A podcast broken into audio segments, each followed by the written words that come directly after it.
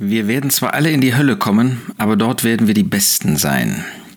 Das ist eine Aussage aus dem Propagandafilm Best in Hell der russischen Söldnergruppe Wagner, die auch dem Leiter dieser Wagner-Gruppe, Jewgeni Prigoschin, zugesprochen wird. Er muss das selber mehrfach gesagt haben und äh, hat ja diesen Aufstand gegen äh, Wladimir Putin ähm, vom Zaun gebrochen und ist, wie man äh, gemerkt hat, selber dabei unter die Räder gekommen. Er ist bei einem Flugzeugabsturz ums Leben gekommen und viele nehmen ja an, dass das nicht ein Unfall gewesen ist, sondern durch den ähm, russischen Apparat so bewirkt worden ist.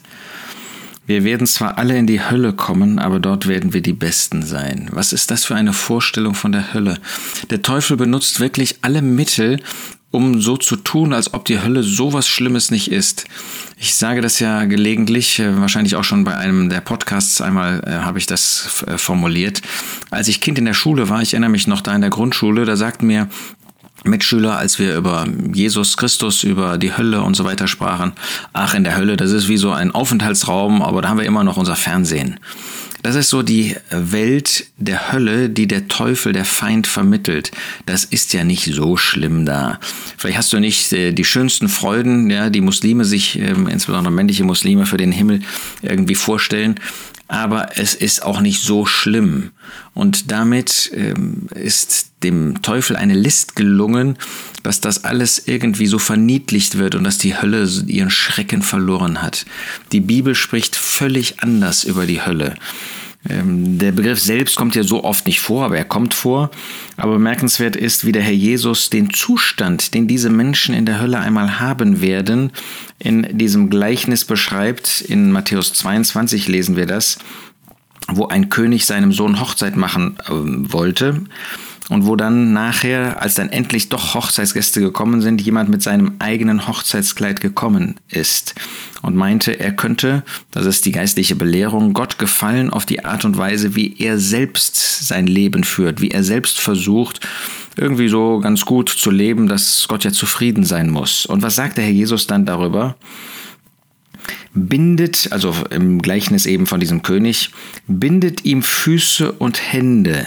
Dieser Mensch ist nicht mehr bewegungsfähig. Wenn jemand meint, in der Hölle, in der Gottesferne, da hätte man noch irgendetwas zu tun, da könnte man irgendwas tun, da gäbe es noch irgendwie Zerstreuung, da gäbe es noch Konsum oder dergleichen.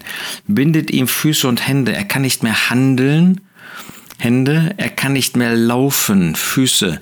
Da gibt es keine Veränderbarkeit mehr. Setz dich mal eine Stunde in einen Kellerraum und du kannst nichts tun. Diese Stunde ist für dich nicht wie eine Ewigkeit. Das wäre auch eine Verniedlichung der Ewigkeit. Aber das ist etwas ganz Schlimmes. Da wird ein, eine Sekunde wird zu einer Minute, eine Minute wird zu einer Stunde, eine Stunde wird zu einem Tag. Das ist furchtbar, aber das ist eine Ewigkeit. Keine Veränderung mehr. Da gibt es nichts noch, was vor seinem Auge vorbeigehen kann, was sich irgendwie ändert, wo ich selber etwas tun kann, wo sich selber etwas verändert. Ewige Starre ist das bindet ihm Füße und Hände, werft ihn hinaus. Das ist da, wo Gott nicht ist, das ist da, wo Christus nicht ist, da, wo man ewig isoliert alleine ist, werft ihn hinaus. Das ist eben diese falsche Vorstellung, die der Teufel unter die Menschen bringt, als ob das ja ganz nett mit anderen ist. Äh, da wird, äh, da wird es nichts mehr an Kommunikation geben, da bist du hinausgeworfen, da bist du allein werft ihn hinaus in die äußerste Finsternis. Da siehst du nichts mehr vor Augen. Das ist das, was ich mit dem Kellerloch meinte. Wenn du finster, wenn mal ein, Raum total dunkel machst und nichts mehr siehst und darin bleibst, das ist, äh, da kriegst du Angstzustände. Das wird schlimm und das ist die Hölle.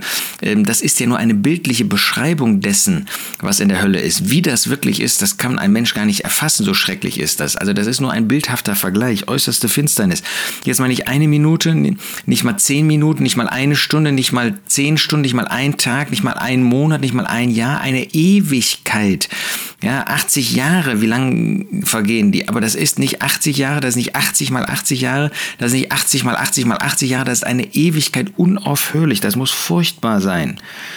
Dort wird das Weinen und das Zähneknirschen sein.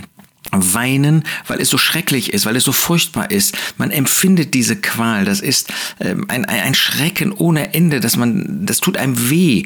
Wir können heute körperliche, seelische Schmerzen können wir uns vorstellen, aber das, das wird unvorstellbar wehtun. Und dann Zähneknirschen. Das heißt, ich weiß, dass es nicht besser wird und das macht die Angst vor dem nächsten Augenblick, vor dem übernächsten Augenblick, macht das immer größer, dieses Zähneknirschen, dieses Zähneklappern der, der unaufhörlichen Angst unvorstellbar. Im Judasbrief schreibt ähm, der Bruder des Herrn Jesus ähm, über diese Hölle, dass es die Strafe des ewigen Feuers ist.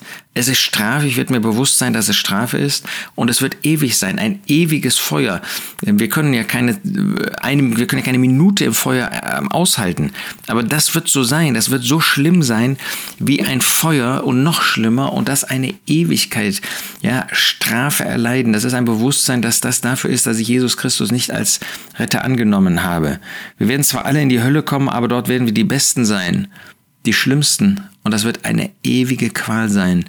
Ähm, jetzt, wenn er in der letzten Sekunde nicht noch umgekehrt ist, äh, Prigozhin, dann wird er jetzt in dem Hades schon ein Empfinden haben, wie das weitergehen wird. Wir lesen das in Lukas 16 von diesem Mann, der in den Qualen war, der reiche Mann. Furchtbar und dann die Hölle. Wenn das jemand hört, der noch nicht Jesus als Retter angenommen hat, dann tu das heute das kann heute schon zu spät sein. Das kann gleich zu spät sein. Ein Unfall, ein Herzinfarkt. Wir wissen das, äh, was in den letzten Jahren passiert ist.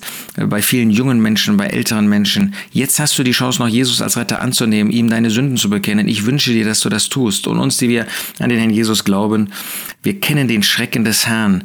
Und deshalb sind wir solche, die Zeugen sind, um Menschen, wenn eben möglich, noch wegzureißen von diesem ewigen Verlorensein. Eine furchtbare Sache. Lasst uns nie damit spielen. Lasst uns nie das irgendwie irgendwie verniedlichen. Das ist die Hölle, das ist ein furchtbarer Ort. Wohl dem, der sich retten lässt durch Jesus Christus, dessen Liebe auch heute noch die gute Botschaft verkündigt.